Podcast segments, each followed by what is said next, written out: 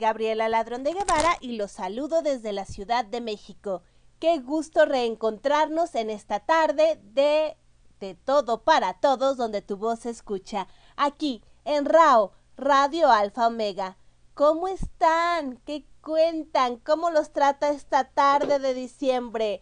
Estamos aquí, 5 de diciembre del 2023, con un nuevo programa lleno de color literario un día que seguramente vamos a disfrutar. Gracias por comunicarse con nosotros, gracias por estar con nosotros y sobre todo por compartir de todo para todos donde tu voz se escucha. Iniciamos pues nuestro programa del día de hoy con una noticia que nos trae la doctora Fiona. Aviso importante, el próximo sábado 9 de diciembre termina la colecta en favor de las bebés Linda Victoria y Evelyn Sofía.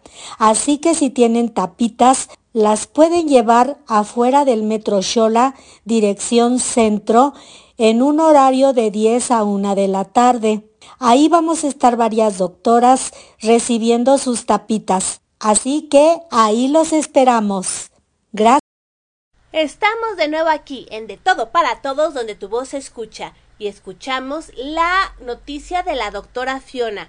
¿Qué noticia? Para todos aquellos que quedaron sorprendidos por nuestra salida del aire, va de nuevo la noticia de la doctora Fiona. Aviso importante, el próximo sábado 9 de diciembre termina la colecta en favor de las bebés Linda Victoria y Evelyn Sofía. Así que si tienen tapitas, las pueden llevar afuera del Metro Xola, dirección centro, en un horario de 10 a 1 de la tarde. Ahí vamos a estar varias doctoras recibiendo sus tapitas. Así que ahí los esperamos. Gracias. Ya oyeron, colecta de tapitas de reír para vivir. Termina ya la colecta este fin de semana y la, el cierre va a ser precisamente en el metro Xola. Ahí podrán ver a la doctora Fiona, tomarse la foto con ella, sobre todo llevar tapitas y recuerden que quien ayuda a reír ayuda a vivir y esta colecta de tapitas es parte de Me acerco a tu sueño. En este caso están ayudando a dos niñas en su tratamiento de quimioterapia y también en sus tratamientos médicos. Así que ya saben, termina la colecta de tapitas este fin de semana. Todos vamos al Metro Xola, dirección centro a las 10 de la mañana. Acompañemos a la doctora Fiona y a los otros doctores de la risa en esta colecta de tapitas. ¡Vamos todos!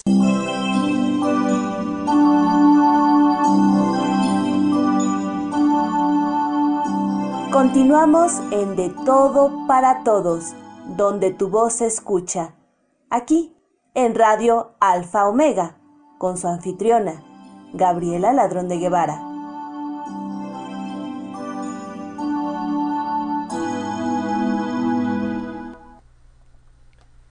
protegiendo y dejando legado a las que todavía no nacen, para que puedan mirar atrás y decir ellas lucharon, ellas resistieron, lo hicieron por ellas, lo hicieron por mí, y ahora nosotras vamos a seguirle los pasos, a cuidar lo que nos dejaron de regalo, lo que a mí, gracias a ellas, me toca gozar y vivir. Mujer guerrera, no nos vamos a dejar hundir. En pie de guerra siempre habrá una mujer dispuesta a resistir. Carla Chantebel, Alemania, México, Poesía de Morras. Como sabemos, aquí en De Todo para Todos donde tu voz escucha, estamos en campaña permanente contra la violencia hacia mujeres y niñas. Esto lo hacemos no solamente los días 25, los días naranja, sino en cada una de nuestras emisiones. Por eso compartimos Poesía de Morras como parte de este crear conciencia de valorar y sobre todo darle voz a quienes no la tienen. Y bueno, continuamos aquí en De Todo para Todos donde tu voz se escucha. Irene nos desea éxitos en la emisión, muchísimas gracias. También Nini y Neira, gracias a las tres que ya nos están escuchando desde este momento. También eh, tenemos a Katy Gómez y Lucy Trejo, que ya están también escuchándonos. Katy Gómez nos dice, excelente lo de las tapitas, hay que ir todos. Seguramente va a haber baile, diversión y sobre todo va a estar la doctora Fiona. ¡Bravo! y manda también muchos globos y florecitas. Excelente, pues ya saben, la, el cierre de colecta de tapitas de reír para vivir Me acerco a tu sueño es este sábado 9 de diciembre en el Metro Shola, dirección centro, a las 10 de la mañana. Acompañemos a la doctora Fiona y a reír para vivir. Y hablando de nuestra consentida la doctora Fiona, ella nos trae su cápsula de la risa. Hola, muy buena tarde. Les saluda la doctora Fiona y pues muy contenta de estar en otra emisión más del programa que conduce Gaby de Todo para Todos donde tu voz se escucha por Radio Alfa Omega. Saludos Gaby. Y pues hoy termino con la segunda parte de los beneficios del huevo. El huevo no se debe lavar ya que en su cáscara tiene una capa muy delgada, microscópica, que al tallarla con jabón es muy fácil de que se rompa y las bacterias penetran en él contaminándolo. El huevo crudo no es recomendable consumirlo ya que puede estar lleno de bacterias e inflamar el estómago. El huevo frito tampoco es muy bueno comerlo así por el aceite con el que se cocina y también inflama pero la mejor manera es el huevo hervido. Así lo debemos de consumir. Tiene que hervirse de 11 a 12 minutos para que la proteína sea absorbida por el organismo. Hay que comerlo completo con su yema y la clara, pues controlan el colesterol, ya que tiene grasas saludables. Comer el huevo cuida nuestro sistema inmunológico y aporta selenio, vitamina B6 y 12, colina, riboflavina, proteína, fósforo, vitamina D, ácido fólico, vitamina A, hierro, zinc y vitamina E. También ayuda a quitar el cansancio, mejora la piel, el cabello y las uñas. Ah, y para las mamás que están en espera del bebé, refuerza su desarrollo. Bueno, pues muchas gracias y hasta la próxima cápsula. Qué interesante, doctora Fiona, todos los beneficios del huevo. ¿Quién lo pensaría? Y sobre todo que es algo tan frágil. Imagínate, le, le quiebra su capita de afuera y entran las bacterias. Sobre todo, hay que recordar que para comerlo de manera sana es servido. Aunque sabemos que quizás eso no es lo más delicioso, sí es lo que aporta más nutrientes al organismo. Muchísimas gracias, doctora Fiona, por compartir con nosotros.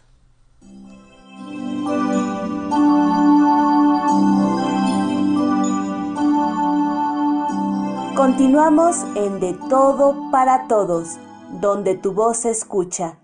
Aquí, en Radio Alfa Omega, con su anfitriona, Gabriela Ladrón de Guevara.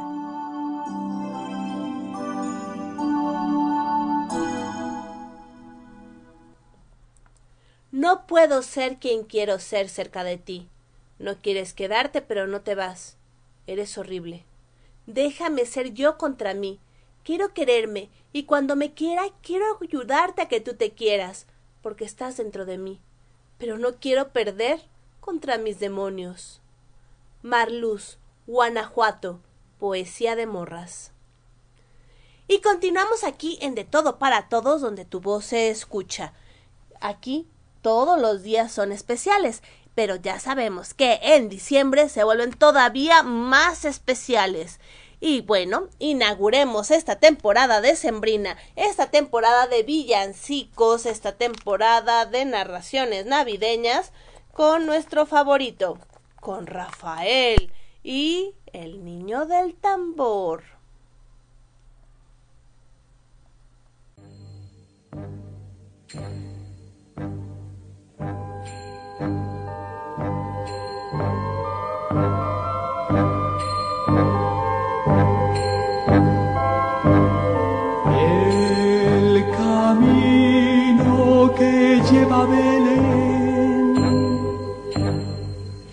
Baja hasta el valle que la nieve cubrió. Los pastorcillos quieren ver a su rey. Le traen regalos en su humilde zurrón. Robo pom pom, robo pom pom. nacido en un portal de Belén, el niño Dios.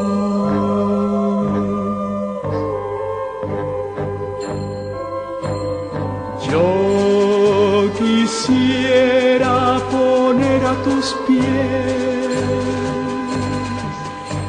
algún presente que te agrade, Señor mas tú ya sabes que soy pobre también y no poseo más que un viejo tambor, robo pom pom, robo pom pom pom. En tu honor frente al portal tocaré con mi tambor.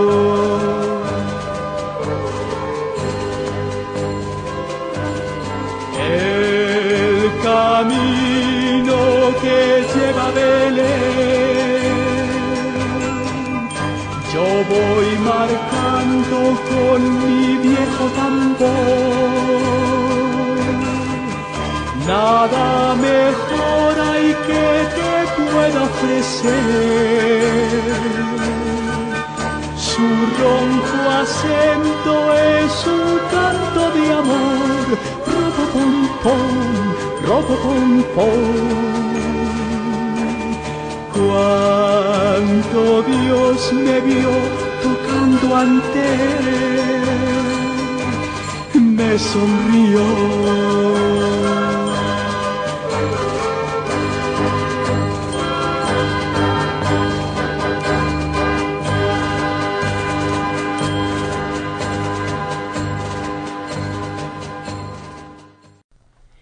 escuchamos a Rafael, cantante español, con El Niño del Tambor. Bueno, ustedes ya saben que es uno de mis villancicos favoritos y con este declaramos inaugurada oficialmente la temporada de Sembrina. Si bien, como recuerdan, la semana pasada María Elena Cano nos dio un buen adelanto de todo lo que se viene este diciembre. Y cuéntenos, ¿cómo festejan ustedes esta temporada de Sembrina? Sabemos que hay muchas maneras de hacerlo. ¿Festejan la Navidad, Hanukkah, Kwanzaa? ¿Qué festejan? O nada más esperan el año nuevo. También esa es una manera de festejarlo. Igual, cuando festejan Navidad? ¿El 25 de diciembre? ¿El 6 de enero? Ustedes cuéntenos, platíquenos aquí en De Todo para Todos, donde tu voz se escucha y sobre todo, todas las voces son escuchadas. Y tenemos algunos comentarios, algunos comentarios. Irene nos dice, un gusto estar aquí. Nini, muy interesante información acerca del huevo. Muchas gracias, doctora Fiona, gracias por compartir. Irene, gracias, doctora Fiona, por su información. Y Carlos, uy, el huevo hervido, el menos que consumo, rara ocasión. También tenemos a Katy Gómez que nos dice, no, por favor, doctora Fiona, el huevo fritito a la mexicana es lo más delicioso del planeta, no me digas que tiene que ser hervido. Ay, pues sí, Desgraciadamente, a veces las cosas más deliciosas no son las que es más conveniente comer. Aunque sí, como dice mi tía Olga, al cuerpecito cuando lo tratamos mal, le damos de comer cosas no tan deliciosas, lo ponemos a trabajar y hacemos que haga ejercicio, se porta muy bien. Pero apenas lo consentimos, dándole de comer cosas como las que comemos en Navidad, dejamos de hacer ejercicio y también dejamos de portarnos bien, híjole, el cuerpo se porta mal. Entonces, pues, ni modo, si queremos que el cuerpo esté bien, ah, a darle cosas quizás no tan deliciosas.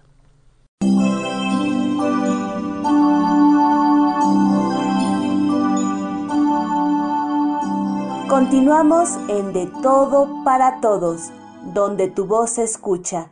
Aquí, en Radio Alfa Omega con su anfitriona, Gabriela Ladrón de Guevara.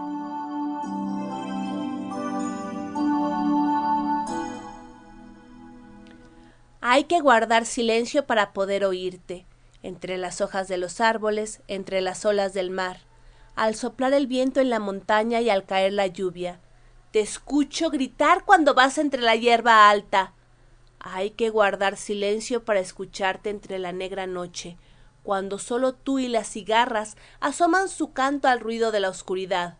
Te puedo oír al caminar sobre los chinarros de la playa y en las madrugadas cercanas al amanecer. Te escucho y guardo silencio. Solo así puedo oírte gritar. Marsus López, Tecozautla, Hidalgo, Poesía de Morras. Y continuamos aquí, en De Todo para Todos, donde tu voz se escucha. Hablando de lo que celebramos en diciembre, ya Carlos nos acaba de decir que celebramos las posadas. Así es. En México es una tradición que los nueve días anteriores a la Navidad se hacen unas fiestas llamadas posadas. Originalmente es una, un novenario en donde se reza, hay letanías y todo es muy Originalmente todo era muy eh, orientado al festejo religioso. Posteriormente iniciaron también a introducirse bailes, piñatas, festejos y todo quedó opacando al festejo religioso. Ahora las posadas más bien en general se ven como una fiesta, una reunión de amigos y donde posiblemente haya piñata, velas y fuegos artificiales, pero ya con, no con ese sentido religioso de ser los nueve días anteriores a Navidad para la preparación espiritual. Cierto, cambia el mundo, cambian las costumbres y cambiamos con ellas. Y justamente entre lo que está cambiando en el mundo está el papel de la mujer, la voz de la mujer, durante muchos años se consideraba que las mujeres no tenían voz, no podían opinar y además todas sus ideas debían estar supeditadas al varón que era, digamos, su tutor. Podría ser el marido, podría ser el papá, algún hermano. Afortunadamente, las mujeres hemos dejado oír nuestra voz y gracias a María Virginia de León tenemos palabras de mujer que nos acompañan en cada emisión. Los invito a escucharla.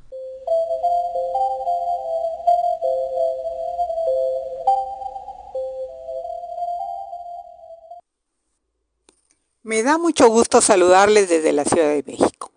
Soy María Virginia de León y les traigo la cápsula Palabras de Mujer. Hoy escucharemos las palabras de Hale Berry, actriz estadounidense, la primera de raza negra en obtener el Oscar a la mejor actriz principal. Nació en Cleveland, Ohio, en 1968. Cuando contaba cuatro años, su padre, Jerome Berry, un típico maltratador dado al alcohol, abandonó a la familia. Ella y su hermana Heidi quedaron a cargo de su madre Judith Ann Hawkins, una mujer de origen caucásico que pudo criar a sus hijas gracias a su trabajo. Como procedía de un suburbio de Cleveland de población mayoritariamente blanca, había sufrido burlas constantes por el color de su piel, tanto de esta comunidad dominante como de la minoría negra a causa de su mestizaje. En 1984 fue coronada reina del Cuyahoga Community College, el instituto al que asistía lo que la animó a presentarse al año siguiente al concurso de belleza Miss América Adolescente y ganó. Los concursos de belleza habían sido el trampolín para su trabajo como modelo. La publicidad y los desfiles le servirían de plataforma de lanzamiento para llegar a Hollywood. Ahí llegó. Tras un curso de arte dramático en una escuela de Chicago, con todo el entusiasmo necesario para ganarse la vida como camarera en una cadena de fast food, mientras esperaba la gran oportunidad. Su paso por un sinfín de castings en los que solo parecía contar su belleza y, sobre todo, la desazón que sintió al no obtener un papel en la famosa serie Los Ángeles de Charlie, escogida y luego rechazada por el poderosísimo productor Aaron Spelling, la, la a tomarse las cosas con más calma. En la primavera de 1989 se mudó a Manhattan. Ahí reactivó su profesión de modelo e intentó empezar de nuevo desde cero. Y desde que su nombre empezó a cobrar peso entre los fabricantes de anuncios y como rostro oficial de la casa Revlon, logró participar como secundaria en algunas series de televisión. Por fin, obtuvo un papel con mayor protagonismo en Living Dolls, un melodrama en el que encarnaba precisamente a una modelo insatisfecha y que, incluso cuando resultó un fracaso de audiencia, la dio a conocer como actriz. A unos pocos tal vez, pero entre ellas al inquieto Speaker Lee, su verdadero descubridor. Si bien hizo otras cosas por entonces, lo único que prevalece es el papel de drogadicta que le proporcionó Spike Lee en Fiebre Salvaje en 1991. De todos modos, si bien su estatus y su caché aumentaron a partir de esta película, durante toda la década de los 90 su carrera fluctuó entre el producto de éxito netamente comercial, como El Príncipe de las Mujeres, Los Picapiedra, X-Men. Eso aparte de una intensa actividad en televisión, medio en el que sí alcanzó gran popularidad y que, después de más de una decena de soap operas, la llevó a la obtención de los primeros premios importantes, el Emmy y el Globo de Oro a la mejor actriz dramática por la miniserie Introducing Dorothy Dandridge, una película biográfica sobre la mítica estrella negra que protagonizó Porgy and Bess. En 2000 se unió al que considera el hombre de su vida, el cantante de rhythm and blues Eric Bennett, con quien tuvo una hija de unos meses después, y en 2001 formalizaron su relación.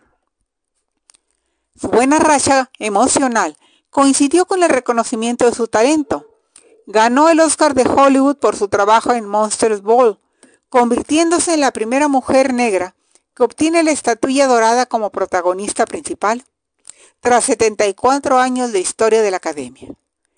Su interpretación en la película, por la que fue galardonada, uno de esos trabajos de fuste dramático que solo una actriz de talento puede abordar con éxito. El Oscar la hizo famosa en todo el mundo de la noche a la mañana.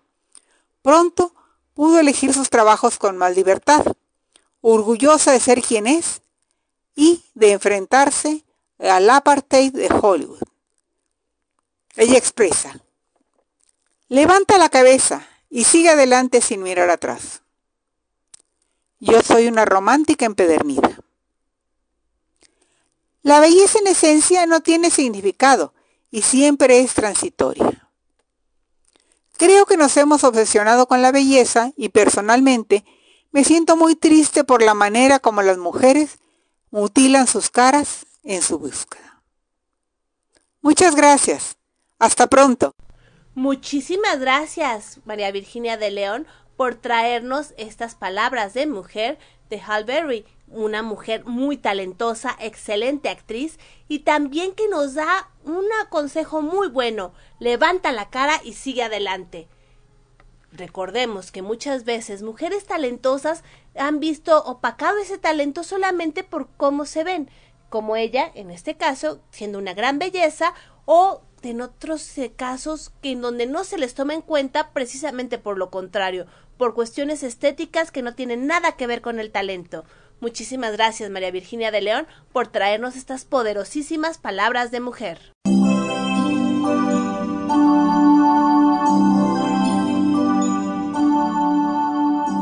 Continuamos en De Todo para Todos, donde tu voz se escucha.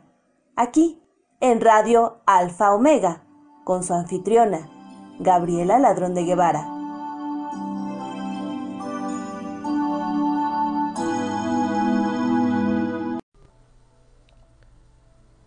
Como colinas disueltas siento mis pasos que se abren. Pasos pesados de una máquina con carácter de aire. Mi cuerpo de dinosaurio que emana su desahogo. El halo de la boca de un túnel lleno de palabras azules. Paulina Morales Moreno, Cuernavaca, Poesía de Morras. Y continuamos aquí en De Todo para Todos, donde tu voz se escucha. Y si están también sus comentarios. Nos dice Katy Gómez, excelente cápsula María Virginia de León, me encantan tus palabras de mujer. Siempre encuentras a mujeres muy simpáticas, talentosas y muy diferentes. La de la semana pasada era directora, ahora tenemos una actriz. ¿Quién viene después? ¿Una científico? Dinos, dinos. Bueno, esto nos dice eh, nos dice Katy Gómez. Irene nos dice, bella cápsula María Virginia de León, felicidades. Me gustan mucho sus películas y manda muchos aplausos. Carlos nos dice, y muy guapa, Hellberry, cierto. Nini nos dice, gracias por compartir, María Virginia de León. Excelente. Pues estamos aquí con De todo para todos, donde tu voz se escucha y ya están aquí todos sus comentarios, también están todos sus... Eh, todos sus eh, mensajes. Ya saben que aquí los ponemos todos al aire. Y hablando de algo que viene al aire, algo que todos esperamos, algo que nos llena de felicidad, es nuestro padrino, Guillermo Holguín, que nos trae algo con su muy peculiar estilo narrativo. Mi nombre, Guillermo Holguín Castro. El día de hoy les voy a compartir un texto de Eduardo Galeano titulado las dictaduras. Medio millón de uruguayos fuera del país. Un millón de paraguayos. Medio millón de chilenos. Los barcos zarpan repletos de muchachos que huyen de la prisión, la fosa o el hambre. Estar vivo es un peligro. Pensar, un pecado comer un milagro. Pero ¿cuántos son los desterrados dentro de las fronteras del propio país? ¿Qué estadística registra a los condenados a la resignación y al silencio? El crimen de la esperanza no es peor que el crimen de las personas. La dictadura es una costumbre de la infamia una máquina que te hace sordo y mudo, incapaz de escuchar, impotente de decir y está prohibido mirar. La máquina enseña a aceptar el horror como se hace el frío en el invierno. Muchísimas gracias, Guillermo Holguín, por traernos este texto del maestro Eduardo Galeano que nos invita a la reflexión. Gracias por compartir con nosotros.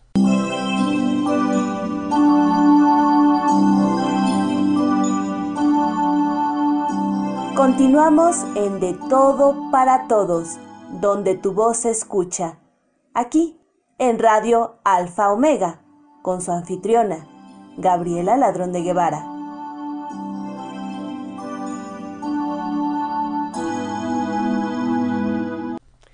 Y aquí, en De Todo para Todos, donde tu voz se escucha, no podemos iniciar esta temporada de Sembrina sin lo que nos comentaba Carlos, las posadas y la tradición mexicana alrededor de ellas. Así que los dejo con la canción para pedir posada escúchenla y ustedes me dan sus comentarios.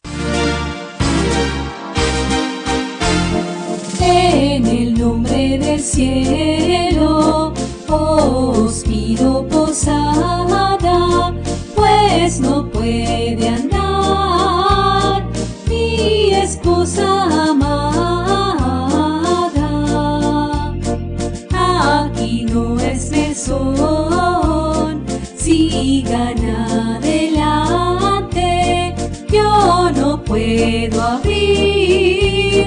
no sea algún tunante, no seáis inhumano, denos caridad, que el Dios de los cielos se nos premiará. Ya se puede de nombre José.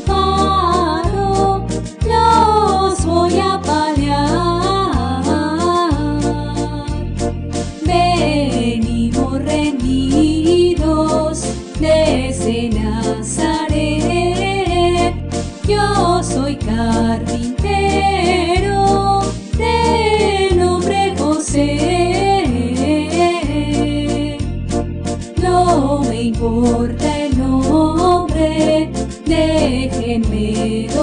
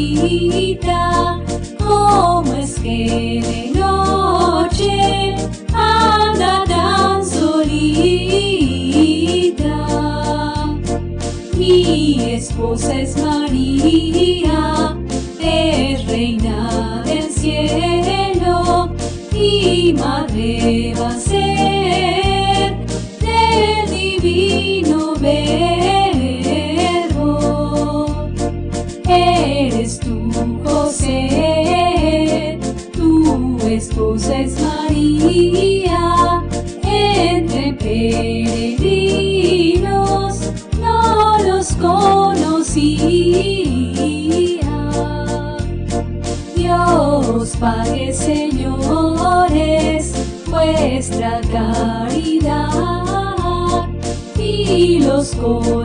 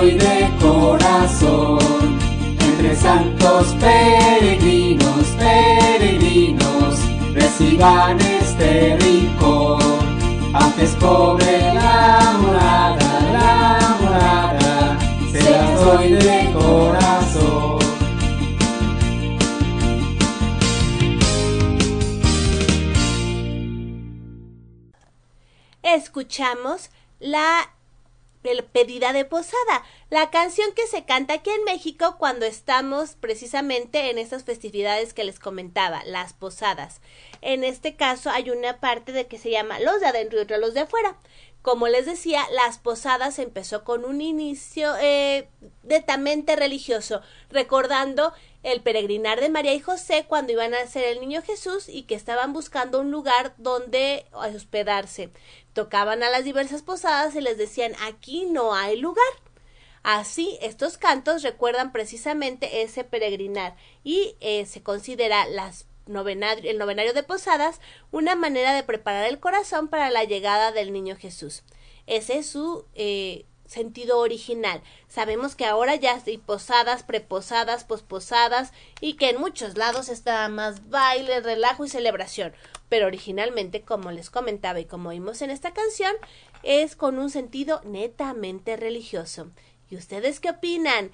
¿Cómo festejan estas fechas? ¿Qué tradiciones tienen en sus países? Será maravilloso escucharlos.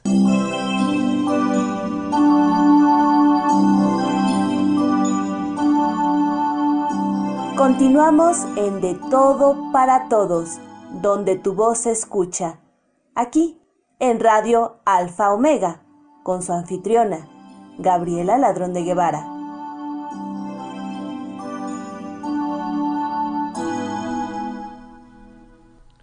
Entonces sucede, los enjambres eclosionan, clavan sus uñas en la corteza, feroces arrancan las greñas del sauce que hieden saliva negra, trempan al rugido del biguá gigantes sordos, tiñen con lápidas la pabullada orilla de las crías, ahogan la superficie del plata con el plomo violento del vientre de unos anuros que atónitos tiritan al otro lado y aplastan el resto del paraíso, con el halo fantasmal que encumbra como la escarcha la pezuña gruesa de los muertos. Claudia Aguilera, La Costa, Buenos Aires, Poesía de Morras. Y continuamos aquí en De Todo para Todos, donde tu voz se escucha. Tenemos eh, comentarios. Irene nos dice, excelente texto Guillermo Holguín, felicidades y aplaude. Nini, muchas gracias doctor Holguín por compartir. Y respecto a los villancicos, Irene nos dice, me encantan los villancicos y pone pinitos de Navidad. Carlos, maravillosos recuerdos familiares al escuchar la letanía y pone una sonrisa. Katy Gómez dice, en mi casa todavía se reza la letanía y se reza el rosario en las posadas. Mi abuelita se pondría muy enojada si no lo hacemos. Ya después viene el ponche, la piñata y la cena, pero lo primero es lo primero. Y también en Nochebuena vamos a misa.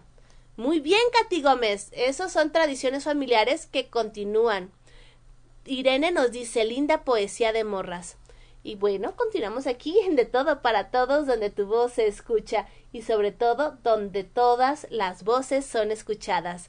Una de las voces que más amamos es la de nuestra madrina, Elizabeth Martínez, narradora, declamadora en voz alta, lectora y además tallerista, una de las mejores maestras de narración oral en México, que viene con Mario Hernández a traernos algo de Emily Dickinson. Un saludo cordial desde la Ciudad de México. Somos Elizabeth Martínez y Mario Hernández.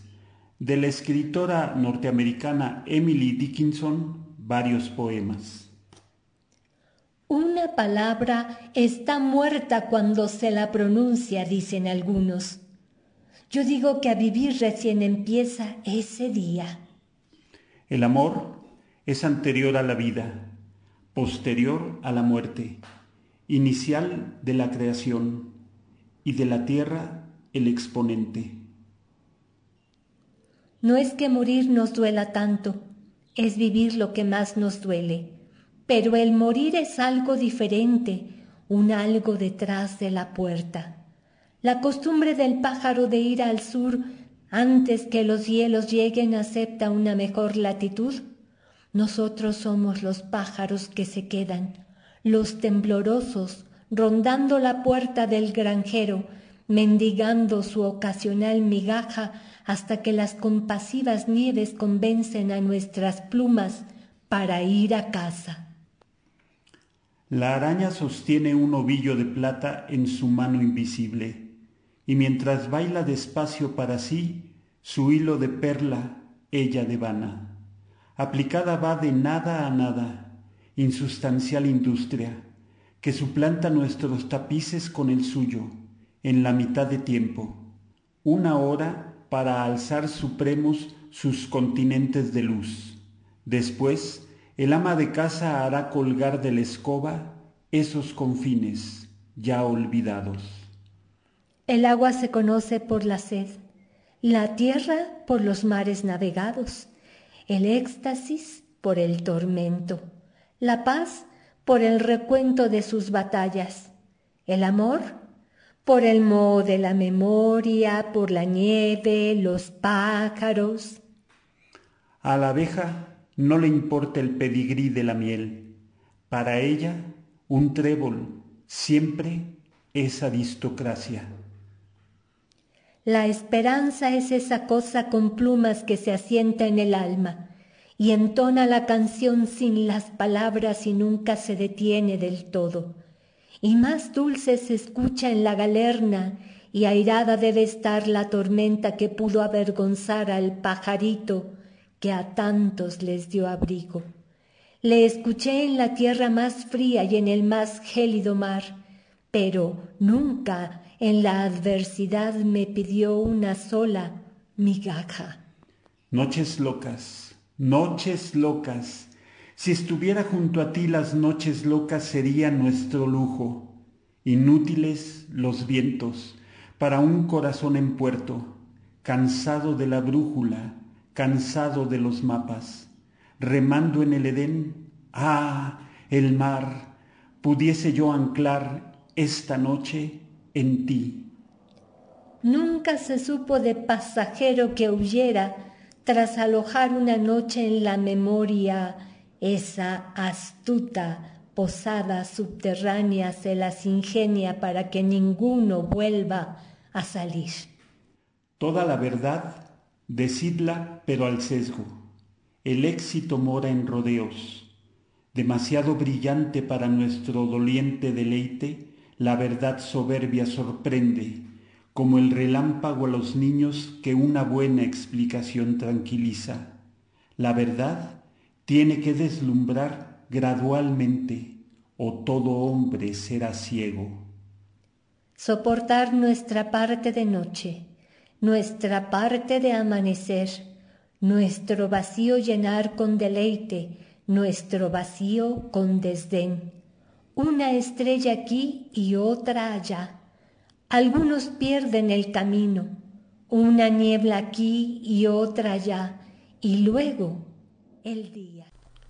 Muchísimas gracias Elizabeth Martínez y Mario Hernández por compartir estos hermosos poemas de Emily Dickinson, una mujer que seguramente cautivaba no solamente con palabras, sino con un talento extraordinario.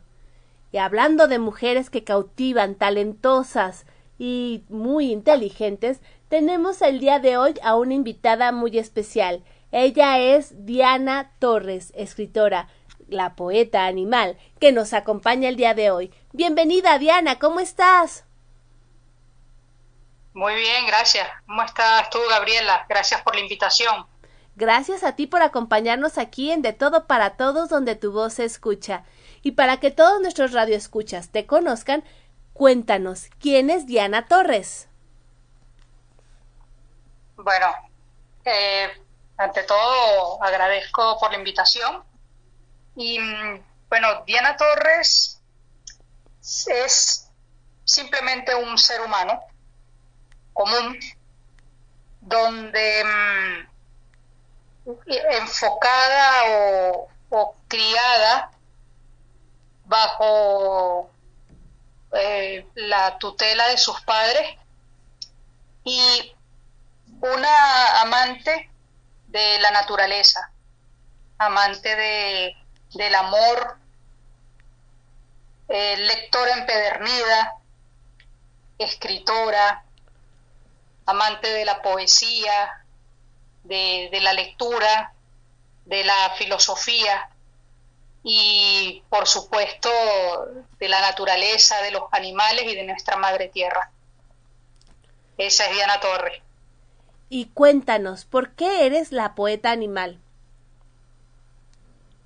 Bien, lo de la poeta animal surge precisamente, como acabo de mencionar, durante toda mi vida me crié o me criaron mis padres rodeada de naturaleza, rodeada de, pinos, de, de, café, de mucho amor y por supuesto de muchos animales. Desde, desde pequeña siempre tuve perros en mi casa y y también en, en mi hacienda había o tenemos eh, ahí observación de aves. Pude tener, he tenido contacto con lombriz de lombrices, con monos en su hábitat natural, con, con distintos tipos de aves, insectos y, y bueno, eh, un sinfín de, de animales. Y eso precisamente me, me motiva, me motivó. Siempre me ha motivado la naturaleza, el, aire puro y, y, bueno, todo lo que conlleva el cuidado de, de nuestra madre tierra. Excelente, porque eso también es una parte esencial de lo que podríamos decir la poesía contemporánea, que también busca cuidar el planeta, cuidar la Tierra. Y justamente por eso nos conocimos, por eso coincidimos, participamos en los gritos de la Tierra. Cuéntanos, ¿cómo fue tu experiencia en esta antología? Bueno, en esta antología yo ya yo había participado en la primera antología, eh, invitada precisamente por Estela Nabone a formar parte de este gran proyecto. Y mm, y en el, eh, bueno, en el, primer, en el primer libro de Los Gritos de la Tierra, eh, pude publicar tres cuentos sobre animales. Que de allí precisamente, en tu pregunta anterior de por qué la poeta animal, porque precisamente mis cuentos, poesías, la mayoría son, van enfocados precisamente a los animales, ya sea en primera persona o tercera persona, pero siempre están, están allí. Y en esta antología de los gritos de la Tierra 2, estamos a tiempo.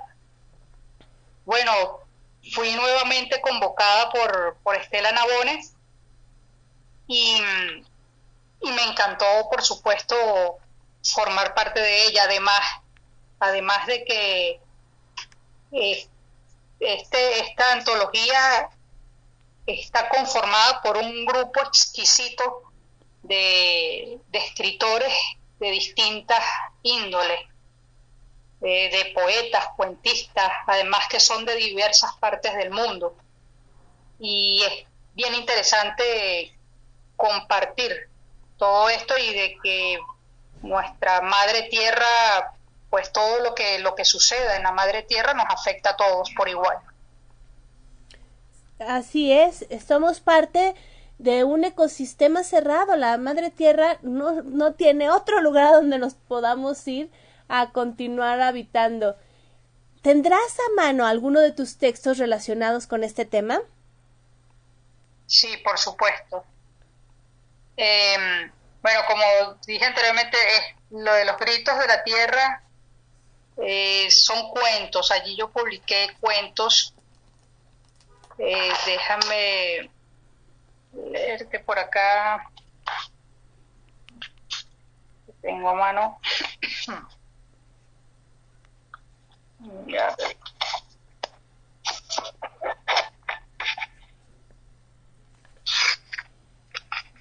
Bueno, precisamente voy a,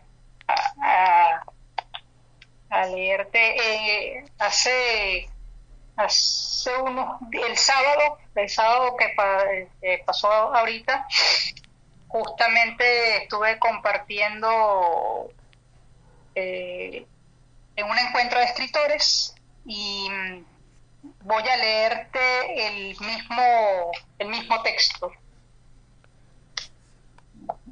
eh, parte bueno este cuento este cuento se llama la muerte acabó mi sufrimiento.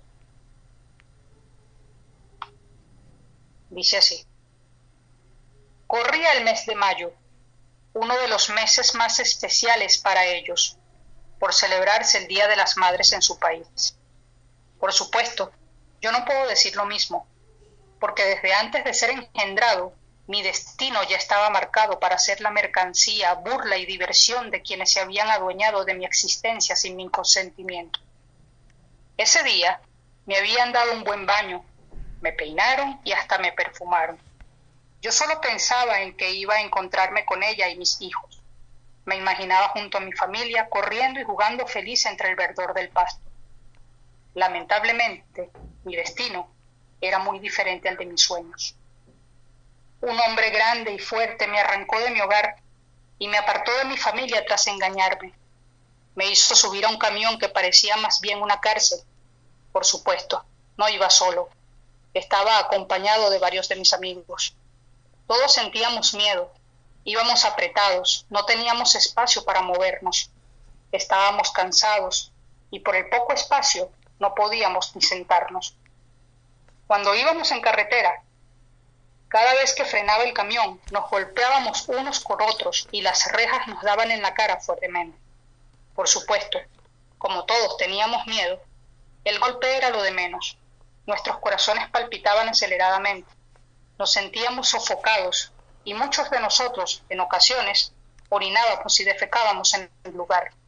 No porque fuésemos desaseados, sino porque, como dije anteriormente, teníamos miedo y estábamos enjaulados. Mientras el camión avanzaba, lo único que calmaba un poco mi sentir era la brisa fresca que atravesaba mi cara. En algunas oportunidades, esa brisa secaba mis lágrimas. Llegamos a un lugar donde había mucha gente, vestidos con trajes de vaqueros, algunos muy elegantes, un lugar con música del llano a muy alto volumen para mis frágiles oídos, un lugar con olor a comida y alcohol en abundancia. Sí, todos se veían muy alegres. Inclusive unos niños que se encontraban con sus familiares al vernos gritaban, qué lindos son, mami, ¿a dónde los llevan? Pero no escuché la respuesta porque nos estaban empujando. Nos encerraron en un lugar oscuro, no sé dónde estábamos, pero permanecimos allí unas 24 horas, un día entero, en total oscuridad. Solo percibíamos nuestro olor corporal. La incertidumbre de estar lejos de nuestras familias no nos dejaba estar en paz. Tras ese tiempo, de un momento a otro me soltaron. La luz y los gritos de los espectadores me aterraban. Yo solo trataba de huir e intentaba saltar las barreras de hierro que me aprisionaban. Las personas a mi alrededor comentaban entre sí, mira, ese toro se ve feroz, es enorme, y mira de los cuernos afilados, es una bestia, ya veremos quién es más fuerte, él o nuestro torero estrella. Cuando escuché ese comentario sentí muchas ganas de llorar, porque en realidad no sabían por lo que había pasado previo a estar allí. Mis cuernos habían sido recortados y afilados, lo que me, me había producido un dolor inexplicable, robándome todas mis defensas. Pero eso no fue lo único que me habían hecho. También habían pasado horas con unos sacos de arena colgados del cuello, con el único fin de agotar mis fuerzas. Aunado a esto, no me habían alimentado ni hidratado las últimas horas. Además, un hombre del cual no recuerdo su rostro me había golpeado fuertemente en los testículos y los riñones. Me habían provocado una diarrea al ponerme sulfatos en el agua. Todo esto con el fin de llegar débil al ruedo y en completo desorden. Pero eso no fue lo único que me hicieron. También me untaron una grasa en los ojos. Le llamaban vaselina, razón por la cual mi visión se dificultaba y en las patas me habían puesto una sustancia que me producía ardor y me impedía mantenerme quieto. Además, me habían recortado las pezuñas. No contentos con eso, me introdujeron algodón en la nariz, lo que me dificultaba respirar. Por supuesto, la única finalidad de todo esto era que el torero se luciera en su actuación, mientras a mí me asesinaban frente a todos. Uy. Qué fuerte, qué fuerte narración. Y sí, describe desgraciadamente una realidad.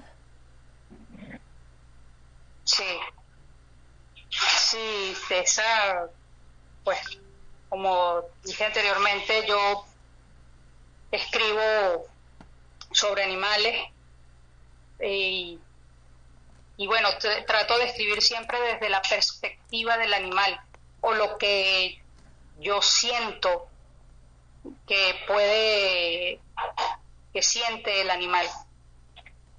Y la verdad es que cuando estaba, cuando lo escribí, lo, lo sufrí, lo viví, porque, porque tengo ese, no sé si decirte que, que, es un don o, o, o qué es, pero pero tengo eso de que, de que cuando escribo, pues lo vivo. Y, más cuando se relaciona con los, con los animales. No, y cuando te escuchábamos también nos hiciste vivirlo, por lo menos a mí, híjole, un, un nudo en el pecho. Sí, sí, este, incluso, como te comenté, eh, estuve en un evento este sábado y justamente leí lo que acabo de leer y mira, si no todos, la gran mayoría estaban llorando. Sí, sí puedo entenderlo perfectamente por qué, porque es una descripción realmente dolorosa. Sí. ¿Y dónde encuentras la inspiración para escribir? ¿Dónde, dónde reside ese momento en que tiene la, el punto que dices, este es el tema que voy a tratar? Bueno, siempre, yo siempre he creído que los, los escritores tenemos un sinfín de temas sobre los que hablar, pero los, los poetas los, cuentistas, eh, novelistas, normalmente escribimos sobre una problemática, sobre una problemática social, sobre una problemática cultural, una, una problemática política, pero siempre, siempre se escribe sobre una problemática.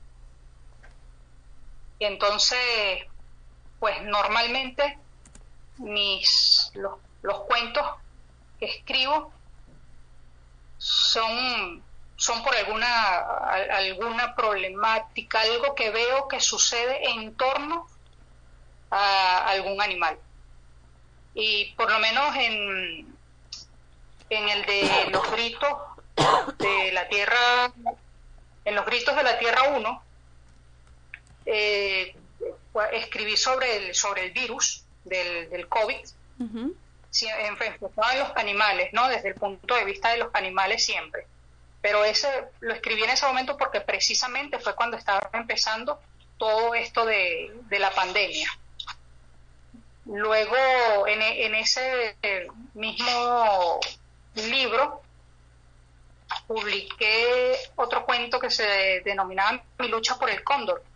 Y bueno, también precisamente el, porque uno de los cuando ese cuento está ese cuento está basado en porque eh, conocí un, unos cóndor unos cóndores que, que fueron eh, atacados con perdigones.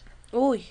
Y, y sí entonces conocí la historia o sea la de conocí al, al animal como tal y, bueno, quise escribir sobre él. Eh, claro, ese, ese animal lo conocí cuando era muy joven y, tuve la oportunidad de, publicarlo, el cuento, el año pasado. Y, y después eh, también publiqué en ese, ese fue en Los Gritos de la Tierra 1, ¿no? Y también publiqué allí uno que se denomina Renunciando al Pasado, que trata sobre lo, lo de la guerra que hubo, bueno, que todavía está, ¿no? lo, de, la guerra de, de, de, Rusia. Ajá. Sí. Y bueno, como te digo, normalmente son, o sea, son sobre esas problemáticas. Y en este de los gritos de la Tierra 2 publiqué uno que se denomina La Casa de la Devastación Humana, eh, que bueno, en realidad es sobre, habla sobre la pelea de perros, uh. esas, esas peleas clandestinas, ¿no? De, perros, que precisamente, mira, eso fue muy, muy, una cosa que me pasó muy extraña porque yo lo escribo para la para lo de la, convocatoria y simplemente, o sea, era una casa que, que siempre como que atravesaba el camino al trabajo, ¿no? Y yo, yo decía, ay, mira, esa casa abandonada, mira, siempre estaba así como, pero qué casa tan extraña. Bueno, lo cierto es que hubo un día que, no sé, la demolieron y me pareció muy extraña y bueno, fue porque precisamente en las noticias habían pasado que en esa casa había movimientos ilícitos, ¿no? De, y, y de todo, de consiguieron, pues era de ventas de de, perros robados. Qué horror. Y, yo me quedé así como que, ah, de verdad pasó esto, sí, y así lo escribí. O sea, de verdad que fue algo muy, muy, extraño para mí. No, qué horror, qué horror, porque... Sí. sí, sí, no, no, y eh, como te digo, muchas veces uno dice, ah, bueno, por lo menos en mi caso, ah, la puede animal, bueno, sí, escribe animales, y uno cree que, bueno, los animales tan bonitos, y sí, por supuesto, los animales son hermosos, preciosos, nos brindan una cantidad de, de cosas positivas, pero lamentablemente el ser humano pues no, no, no valora lo que lo que realmente debe valorar de, de los animales, de la naturaleza, de la tierra y, y bueno, lamentablemente los mal utiliza. Sí, desgraciadamente. Se aprovecha de su inocencia. Sí, de la nobleza de unos animales tan tan bellos como son los perros y ponerlos a pelear, por ejemplo, es, es realmente doloroso. Sí. sí, Y así pues hay una cantidad de, de atrocidades que se cometen contra los animales. Sí, sí, sí, realmente es terrible. Pero bueno, afortunadamente hay personas como tú que retoman estos temas que los marcan tal cual de una manera brillante, pero también dolorosa y también fuerte. Y bueno, nos haces reflexionar, eso sí, sin duda alguna. Sí, eso, es lo que, precisamente lo que, lo que busco con mis escritos. Eh, siempre dar una, dar una reflexión. Siempre, siempre dejar eso, esa, como dice, esa espinita, esa espinita para, para intentar que los demás reflexionen. Cierto. Y cuéntanos, ¿tú te dedicas más a la narrativa que a la poesía? ¿Equilibras ambos, ambas partes? ¿Cómo es tu producción literaria? Bueno, eh, cuando empecé, si, si, me hubiese realizado esa misma pregunta unos años atrás, creo que te hubiese dicho que me dedicaba solamente a la poesía. Pero en la actualidad creo que equilibro los dos hago, hay una balanza allí. Este, por supuesto he escrito, como te digo, cuando empecé a escribir, que fue a los, cuando empecé a escribir todo esto de, literatura, ¿no? Fue a los 15 años que, escribí mi primer poema precisamente hacia un animal, fue a mi caballo. Y, y mira, después de allí, no sé, he escrito cualquier cantidad de poemas, de 200, 300 poemas, no sé. Y muy recientemente fue que empecé a escribir cuentos. Y los cuentos los empecé a escribir en el 2022. Mm. Que fue, y, el primer cuento que escribí fue de amor. Los, que fueron dos cuentos sobre amor y desamor que publiqué. Y ya después empecé con, con cuentos sobre la naturaleza. Ah, sí, sí. Se nota la, el cambio, la evolución. Sí. Totalmente.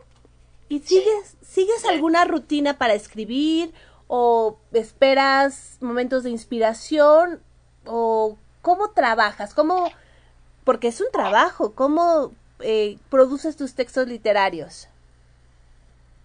Bueno, eh, por supuesto, la inspiración siempre está. Yo creo que eso es lo que mueve a los, a los poetas, a los escritores. siempre, el, como te digo, no hay un momento, yo no tengo, no tengo un horario, no, no tengo un día un lugar, no.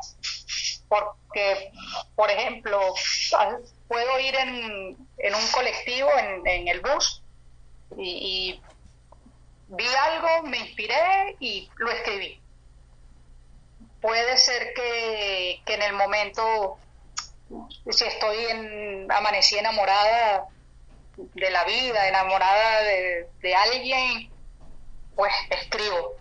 Y si siento también una decepción, pues también escribo.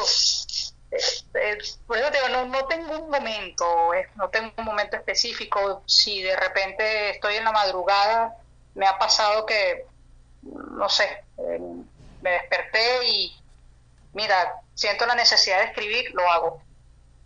Entonces como que no, no tengo un...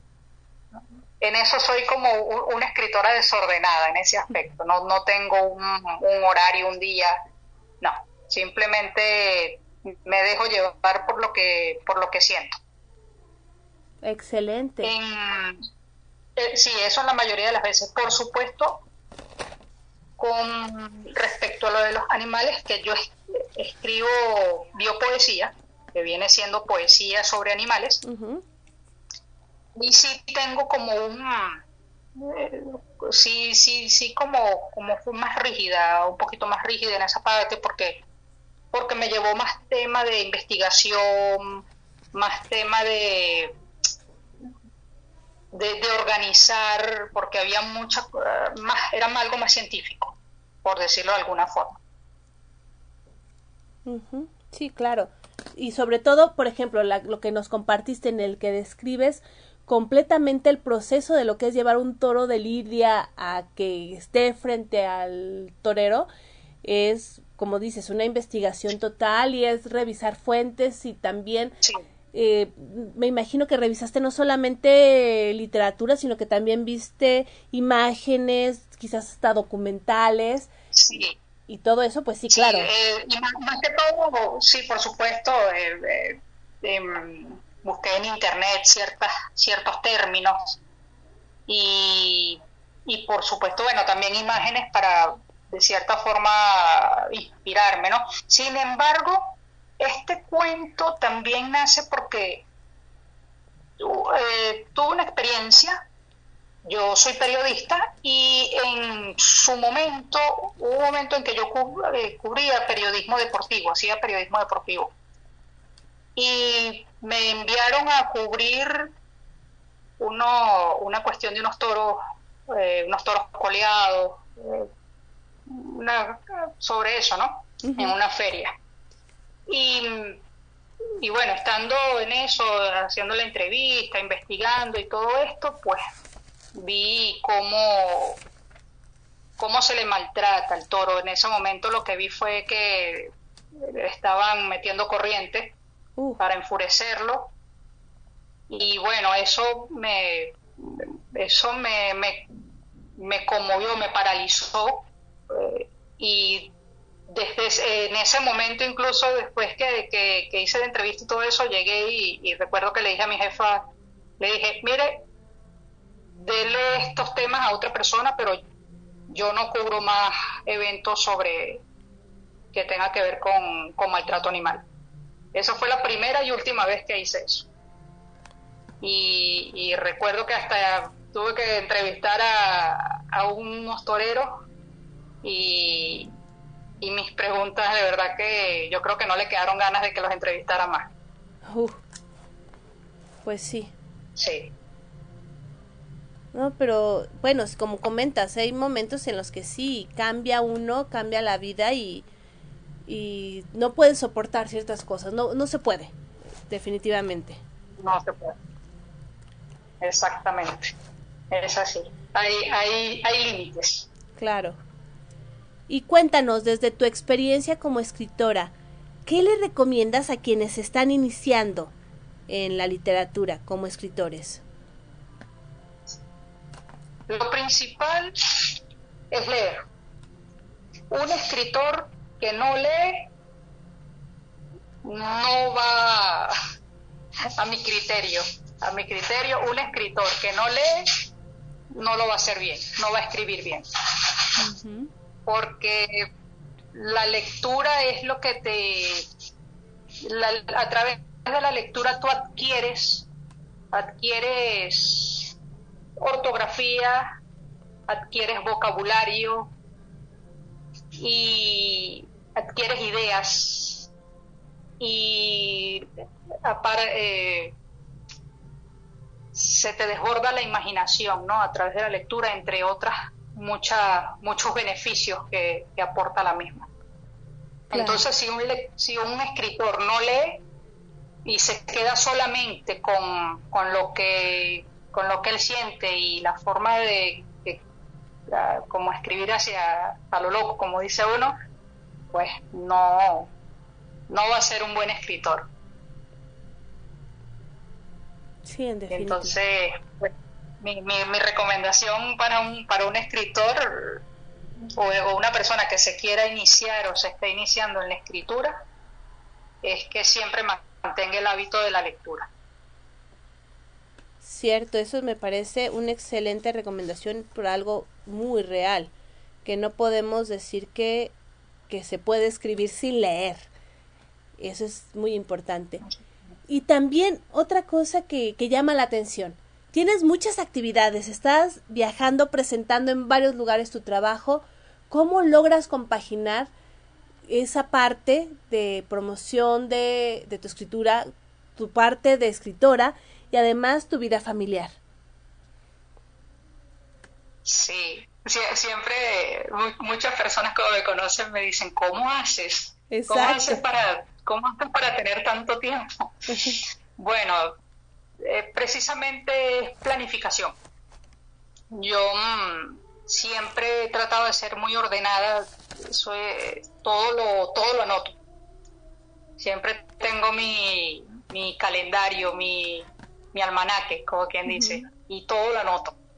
Y eso es, es un hábito que adquirí desde niña, que todas las, todas las cosas las, las anoto. Y bueno, ahorita con los, con los teléfonos, bueno, lo anoto por supuesto en, en el teléfono, ¿no?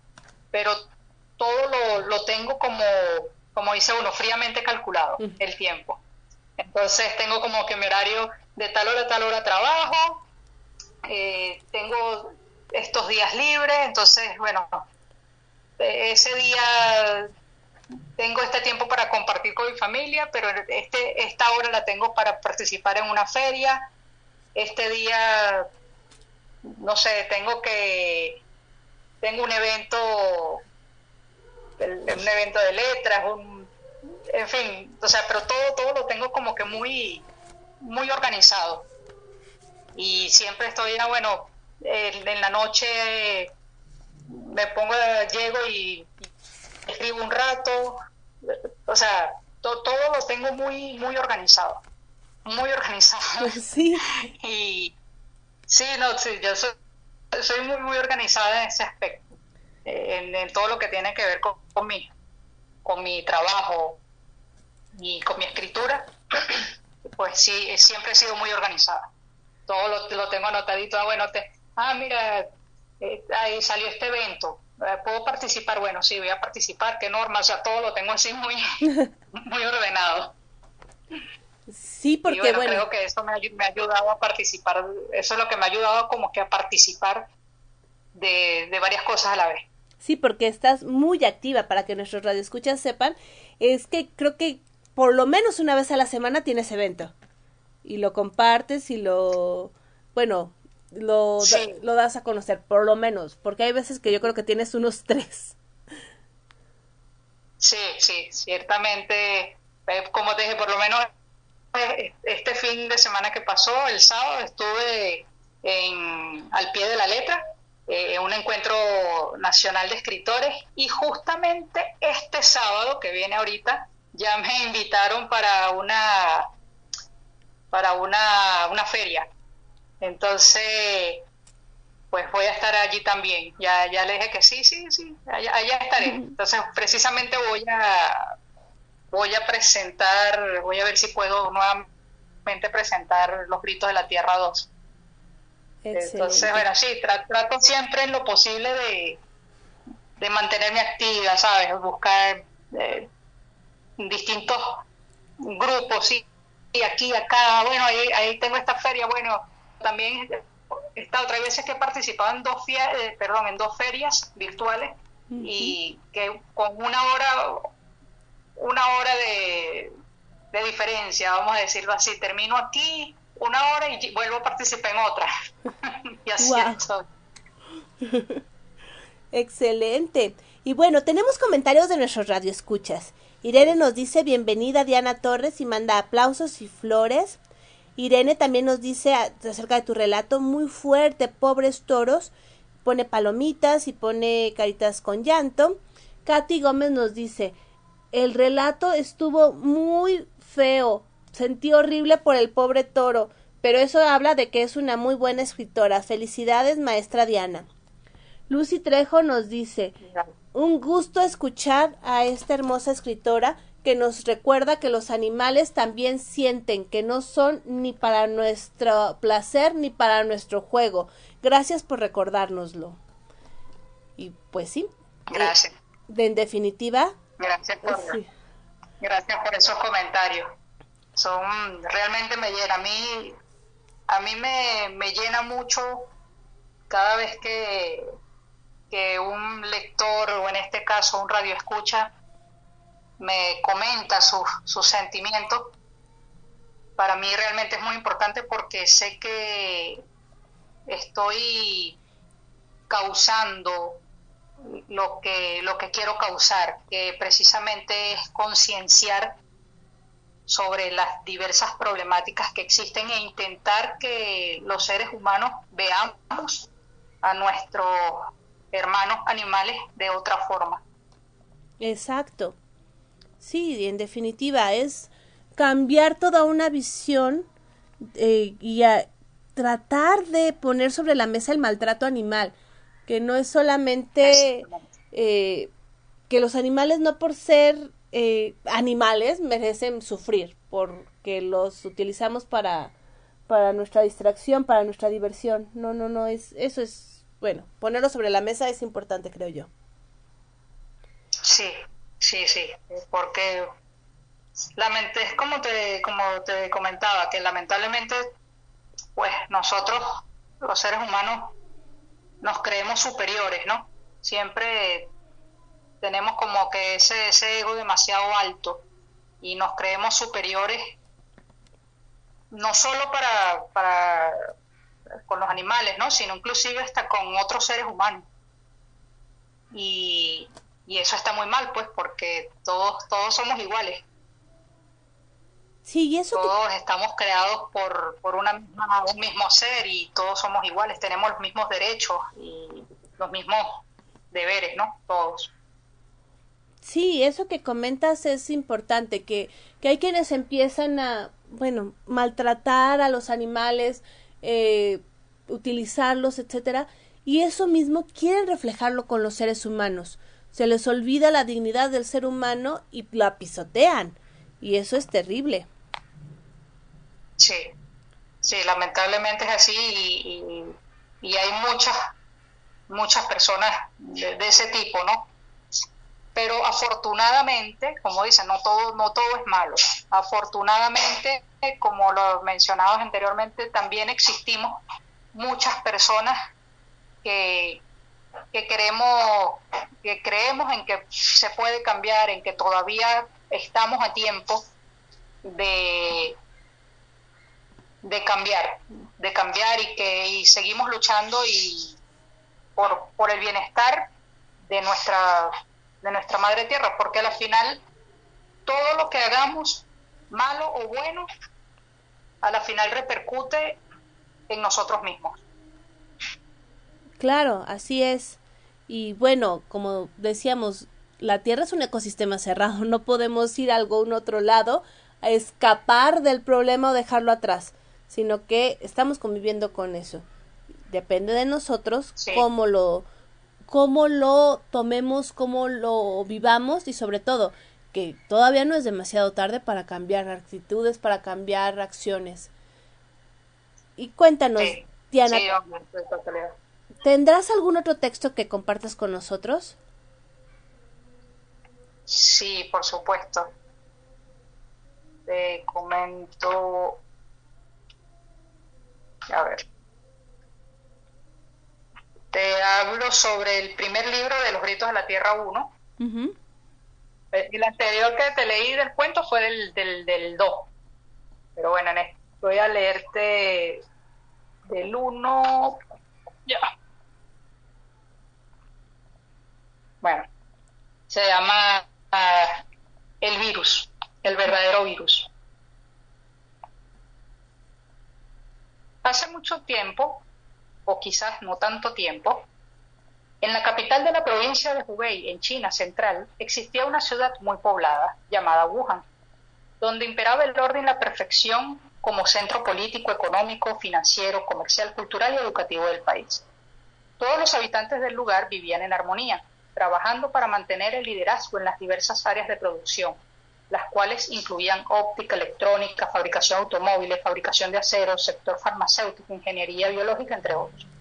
Sus habitantes se sentían tan seguros, tan completos, tan orgullosos, que nunca imaginaron no estar preparados para lo que pasaría en los días venideros, meses o quizás años.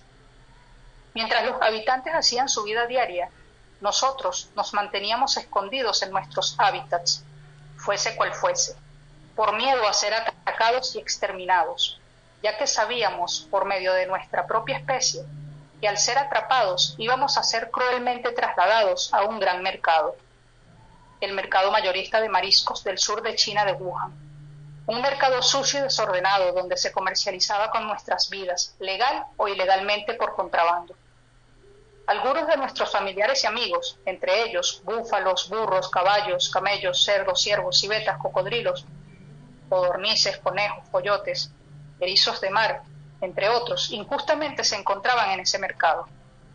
Unos como trozos colgando en un mostrador, otros ya siendo hacinados en jaulas donde no podían ni siquiera moverse, deshidratados, con hambre y enfermos, esperando su ejecución, o simplemente cayendo muertos sobre otros y debajo de ellos por la falta de aire, el encierro, la aglomeración y la contaminación por orinas y heces que abundaban en el lugar. Otros simplemente eran asesinados sin compasión, desollados vivos, despiezados para ser vendidos y consumidos en diferentes formas. Contarte esto es realmente doloroso, pero necesario que lo sepas. Una vez vi cómo los erizos de mar, por ejemplo, eran estrellados en el piso donde corría agua podrida y su carne era luego puesta a la venta. Algunos de nosotros nos carneaban en el acto.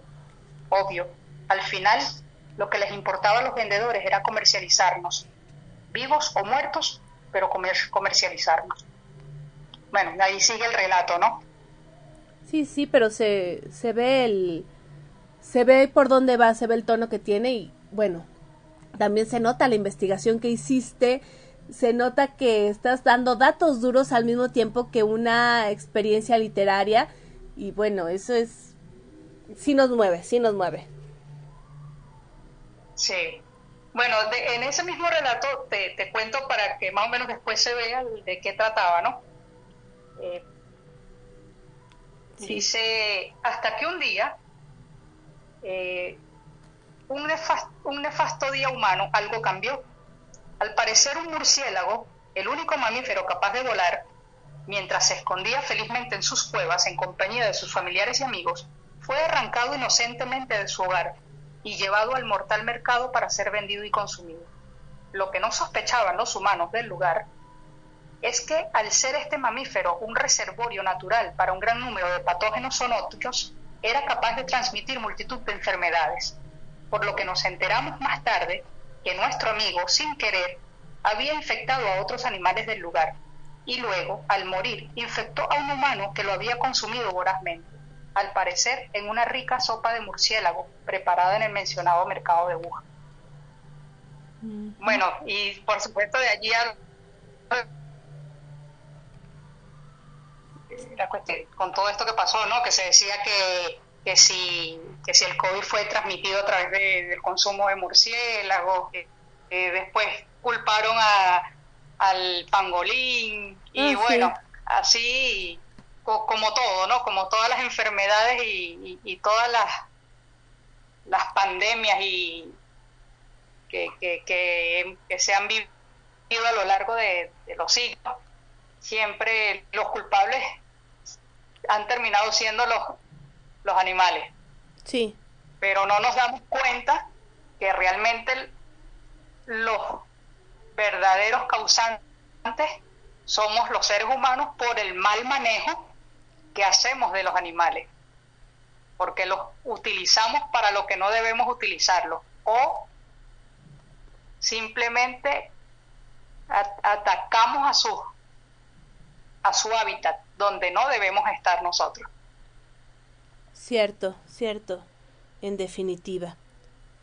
Y cuéntanos, Diana, ¿dónde te podemos encontrar tus redes sociales? ¿Cómo podemos leer tus obras? Bueno, eh, a través de mi Instagram es, es arroba escritora guion bajo Diana guion bajo Torres G. Así. Escritora Diana Torres G. Así. Todo separado por guion bajo. Eh, solamente utilizo Instagram para, para publicar mis, mis escritos. Eh, allí en Instagram no encuentran ninguno de los que yo he publicado. Eh, eh, encuentran muchos otros textos, muchos otros poemas. Eh, normalmente publico es poesía en, en mi Instagram, siempre relacionado a los animales. Y, y, bueno, hay bastante ahí, mucha información sobre distintos animales. Ahí, ahí publiqué 50 de mis biopoemas.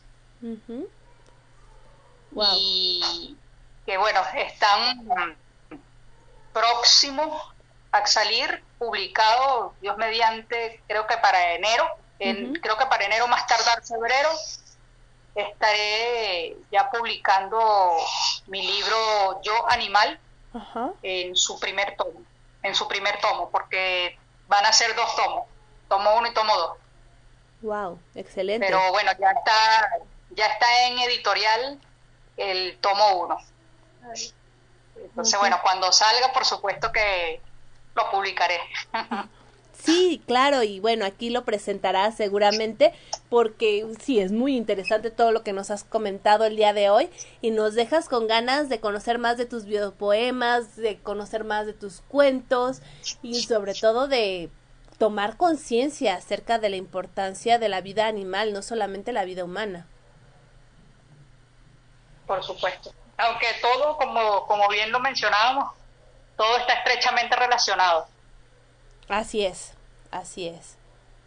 Pues muchísimas gracias Diana por estar el día de hoy aquí en De Todo para Todos, donde tu voz se escucha, por compartir con, con nosotros esta, esta charla, por compartir tus escritos, por compartir tus ideas. Y aquí ya sabes que los micrófonos siempre están abiertos para ti. Muchísimas, muchísimas gracias por compartir con nosotros. Muchísimas, muchísimas gracias a ti, Gabriela, y por supuesto a todos los radioescuchas y que, están, que sin ellos, pues el periodista no es nada. Así es. Pues muchas gracias. Muchísimas gracias.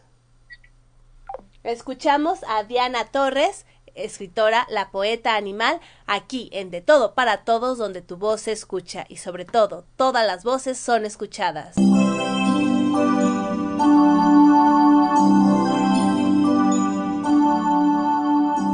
Continuamos en De Todo para Todos, donde tu voz se escucha. Aquí, en Radio Alfa Omega, con su anfitriona, Gabriela Ladrón de Guevara.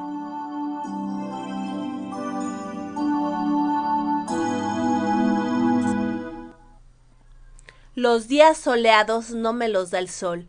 Las nubes grises bien podrían cubrir el cielo completo. La lluvia en tormenta con un frío que cala pero mientras estés junto a mí, observándote, escuchándote todos tus conocimientos y experiencias, ese día es soleado, ese día hay calor, luz y amor. Los días soleados me los das tú. Laurel, Veracruz, Poesía de Morras. Y seguimos con los comentarios. Nini nos dice, gracias Diana Torres, muy interesante entrevista. Irene, excelente entrevista Diana Torres, felicidades. Katy Gómez, Diana Torres, me encantaron tus escritos. Voy a checar tu Instagram. Esos biopoemas me llamaron mucho la atención. Lucy Trejo manda aplausos y corazoncitos para Diana Torres. Y aquí, en De Todo para Todos, donde tu voz escucha, los dejo con otro villancico tradicional.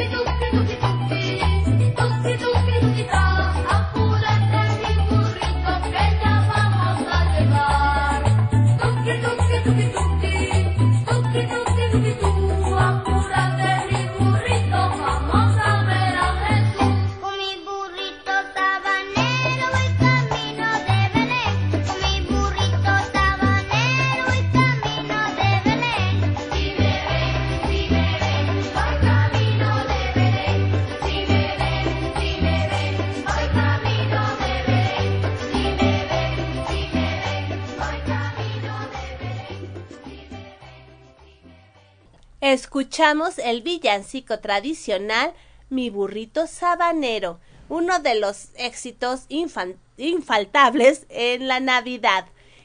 Cuéntenos cómo están ustedes preparándose para estas fiestas decembrinas. Mientras tenemos esos comentarios, vamos a escuchar a María Elena Cano, directora del grupo Bululúes Narradores de Historias, que nos trae algo muy... Hola, yo soy María Elena Cano Hernández de la Ciudad de México, coordinadora del grupo Bululúes Narradores de Historias. Y para De Todo para Todos, donde tu voz se escucha, con su anfitriona Gabriela Ladrón de Guevara de León, les compartiré la leyenda de Rodolfo, el reno de la nariz roja y brillante. Era así una vez un reno llamado Rodolfo, que por haber nacido con una curiosa y peculiar nariz roja, grande y brillante, caminaba solitario por el mundo. Los demás renos se burlaban de él todo el tiempo, con frases como pareces un payaso, tienes una manzana en la nariz, Rodolfo se sentía muy avergonzado y cada día se alejaba más de la gente. Su familia se sentía con mucha pena por él. Las bromas sobre la nariz de Rodolfo eran tan molestas y constantes que acabó apartándose de todos. Vivía triste, encerrado en su casa, sumamente deprimido. Con el apoyo de sus padres, Rodolfo decidió abandonar el pueblo donde vivía y empezó a caminar sin rumbo durante días, meses, años. Se acercaba la Navidad y Rodolfo seguía solo por su camino. Pero una noche, en víspera navideña, en que las estrellas brillaban más que en otros días en el cielo, Papá Noel preparaba su trineo como todos los años. Contaba y alineaba los ocho renos que tirarían de su trineo para llevar regalos a todos los niños del mundo. Santa Claus ya tenía todo preparado cuando de repente una enorme y espesa niebla cubrió toda la tierra. Desorientado y asustado, Papá Noel se preguntaba cómo lograría volar el trineo si no conseguían ver nada. ¿Cómo encontrarían las chimeneas? ¿Dónde dejarían los regalos? A lo lejos Santa vio una luz roja y brillante y empezó a seguirla con su trineo y renos. No conseguía saber de qué se trataba, pero a medida que se acercaban, llevaban una enorme sorpresa. Era el reno Rodolfo. Sorprendido y feliz, Papá Noel pidió a Rodolfo que tirara él también de su trineo. El reno no podía creérselo lo aceptó enseguida y con su nariz iluminada guiaba a Santa por todas las casas de los niños del mundo. Y fue así como Papá Noel consiguió entregar todos los regalos en la noche de Navidad, gracias al esfuerzo y la colaboración del reno Rodolfo. Sin su nariz roja, los niños estarían sin regalos hasta hoy. Rodolfo se convirtió en el reno más querido y más admirado por todos. Un verdadero héroe. Muchísimas gracias, María Elena, por compartir con nosotros la historia de Rodolfo, el reno de la nariz roja. María Elena Cano es la coordinadora del grupo Bululúes Narradores de Historias, que cierran este año con su función tradicional navideña, función presencial, el 14, jueves 14 de diciembre a las 5 de la tarde en la Casa de Cultura de la Colonia Santa María la Ribera. No se pueden perder a Bululúes Narradores de Historias con su tradicional función navideña, imperdibles, aquí en la Ciudad de México en la Casa de Cultura de la Colonia Santa María la Ribera. Gracias María Elena por compartir con nosotros esta hermosa leyenda de Navidad.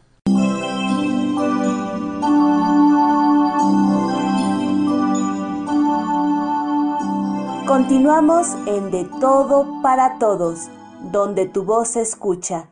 Aquí, en Radio Alfa Omega, con su anfitriona, Gabriela Ladrón de Guevara.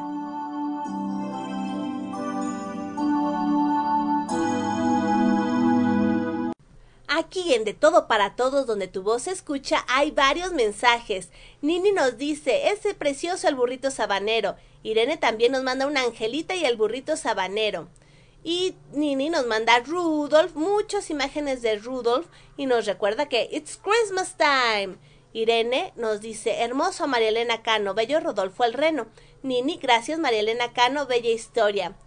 Y Katy Gómez nos dice, era Rodolfo un reno que tenía la nariz. Bueno, lo puso escrito, no cantado, pero puso notitas musicales, así que asumo que estábamos hablando del mismo villancico.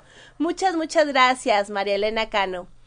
Y a continuación escuchamos la elegante voz de Elba Moncada. ¿Qué tal, querido redescuchas de De Todo para Todos? donde tu voz se escucha, con su anfitriona, Gabriela Ladrón de Guevara de León. Soy Elba Moncada y los saludo desde la Ciudad de México. Cuando cumplimos la mayoría de edad, una de las satisfacciones es poder contar con la licencia de conducir para poder manejar un auto. Pero ¿te has preguntado a qué edad ya no es recomendable hacerlo? Esto se debe, entre otras cosas, a que conforme van pasando los años, también cambian las habilidades al frente del volante. Entonces, ¿a qué edad es recomendable dejar de manejar un auto?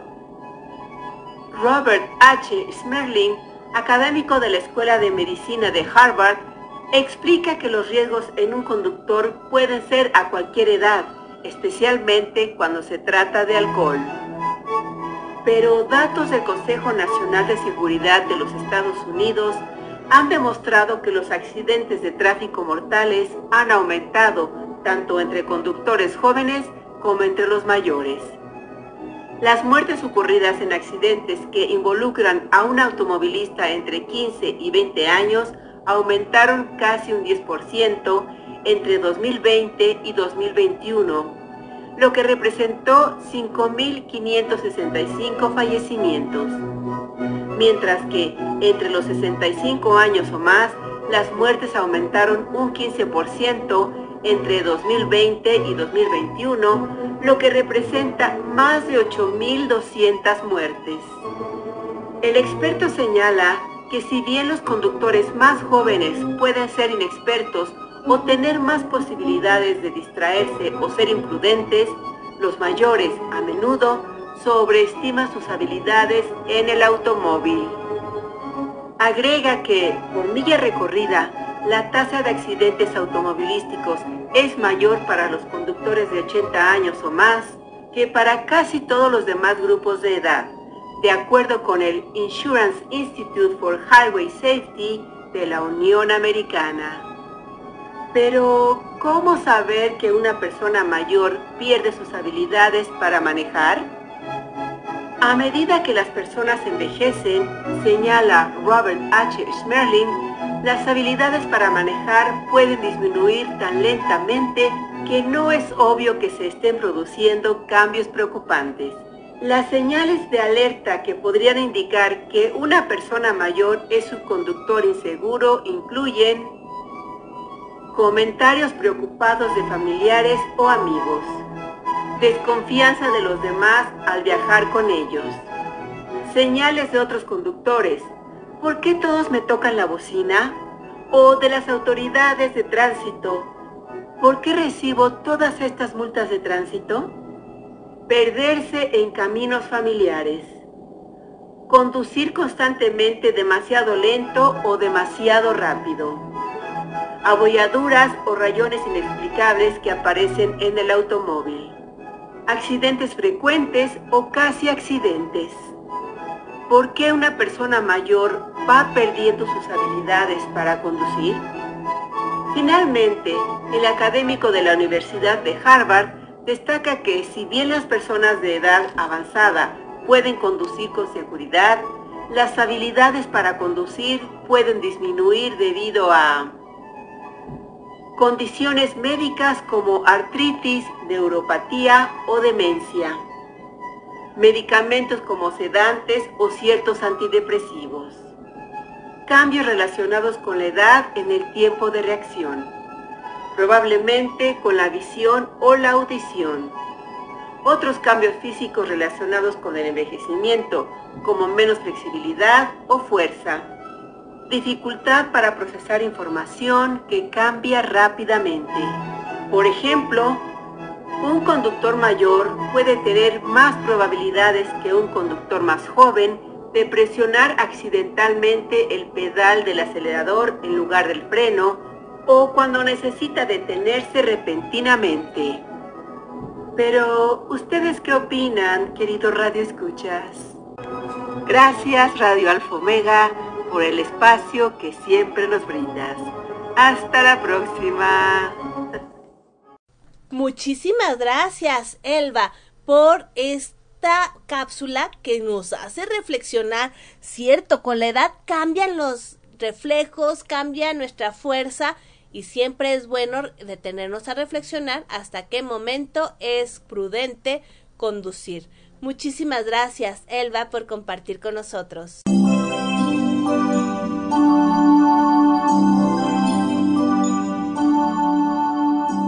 Continuamos en De Todo para Todos, donde tu voz se escucha.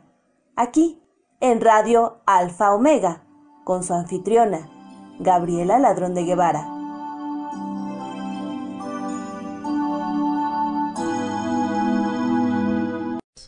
Y llega el momento de la familia cuenta cuentera de Tita Muñoz. Hola, soy Lolo, el león que ruge y se espanta solo. y vengo a contarles un poema. Se llama La plaza tiene una torre, de Antonio Machado. Y dice así, La plaza tiene una torre, la torre tiene un balcón, el balcón tiene una dama, la dama una blanca flor. Ha pasado un caballero, quién sabe por qué pasó, y se ha llevado la plaza, con su torre y su balcón, con su balcón y su dama, su dama y su blanca flor. ¿Qué tal? ¿Les gustó? Nos escuchamos muy pronto.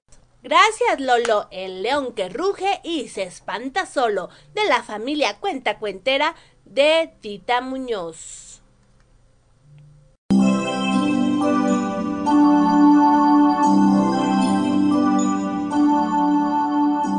Continuamos en De Todo para Todos, donde tu voz se escucha.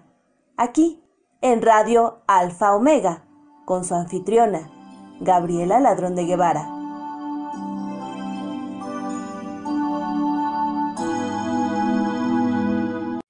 Desde Argentina tenemos a Laura Barbalace. Hola mi querido México, hola mi querida Gabriela, soy Laura Barbalace y para esta oportunidad les tengo un cuento sobre la traición que se llama Armado Bizarro, espero que lo disfruten. Cuando me hice amiga de Elena, tengo que reconocer que fue, por lástima, a ella le costaba todo. Era, enfatizo, era buena. Lo que uno lograba en el casillero 1 del tablero de la vida, él lo lograba en el 100 Estuvo toda mi adolescencia haciéndome compañía.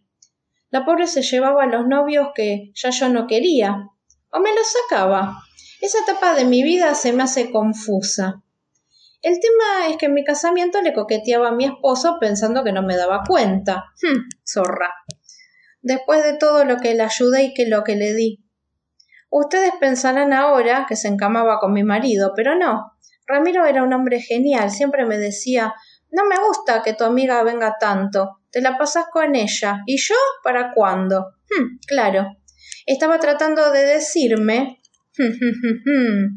de decirme que la otra lo acosaba con otras palabras. Para no hacerles más larga la historia, al final Ramiro se acostó con la usurpadora. Creyeron que iba a haber un final feliz. Al final Elena consiguió novio para disimular las escapadas con el idiota de mi conviviente. Una noche de juntada se me dio por jugar al Scrabble. No entendí por qué la incomodidad de todos. Yo solo formé las palabras marido, perra, hotel, confianza, abuso, idiota, soy y no. El juego trajo, creo, hmm, una como maldición al, al estilo Shumanji, porque ya no apareció más en mi vida. Ramiro vive solo en un hotel de mala muerte y me llora para que lo perdone, para que sea la abogada de sus disculpas con la cuota alimentaria de los chicos también. Y yo, yo me quedé con el novio de mi amiga, ya que nos consolamos juntos acerca del engaño. Espero que lo hayan disfrutado. Soy Laura y les mando de vuelta un beso gigante. Muchísimas gracias, Laura. Claro que lo disfrutamos. Uno de tus relatos con tu peculiar estilo. Muchísimas, muchísimas gracias.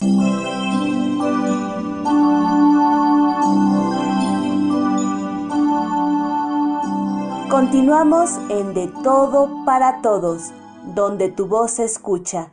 Aquí, en Radio Alfa Omega, con su anfitriona, Gabriela Ladrón de Guevara.